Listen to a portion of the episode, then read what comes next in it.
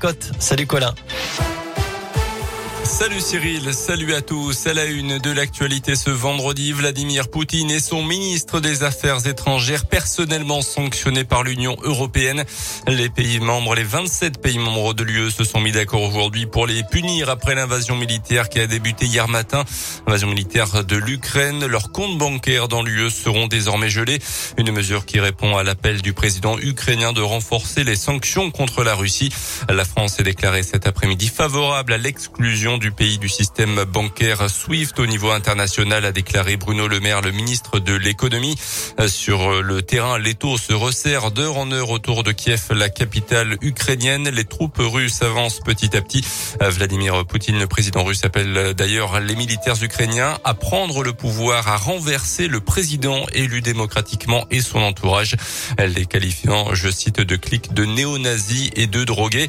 Dans la région comme Lyon-Saint-Etienne, c'est dit prêt aujourd'hui aujourd'hui à accueillir des réfugiés ukrainiens dans les prochaines semaines et les prochains mois si nécessaire.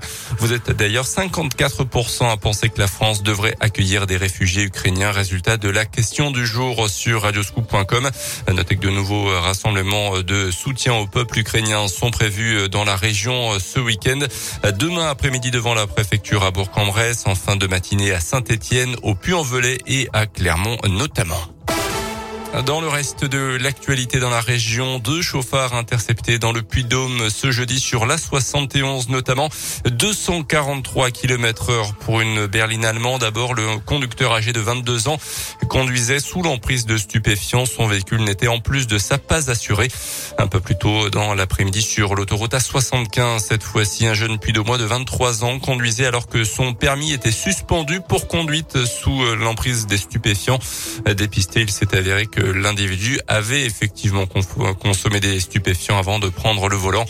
Dans les deux cas, avant de répondre de leur délit devant la justice, les mises en cause ont vu leur véhicule immobilisé et placé en fourrière.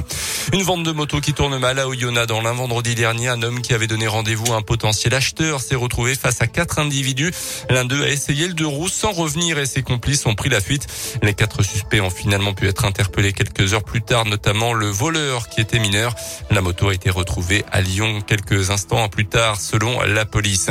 Un grave accident d'avion dans la Loire. Ce matin, un pilote d'une soixantaine d'années, victime d'un arrêt cardiaque au moment du décollage de son appareil de Rouen. Les secours n'ont pas réussi à les réanimer. Une enquête a été ouverte. La 47e cérémonie des Césars avec Antoine Decaune en maître de cérémonie, ça sera à partir de 21h ce soir. Notez que la réalisatrice indinoise euh, Charlène Favier est nommée dans la catégorie meilleur premier film.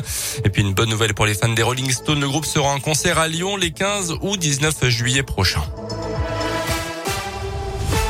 À plus tard.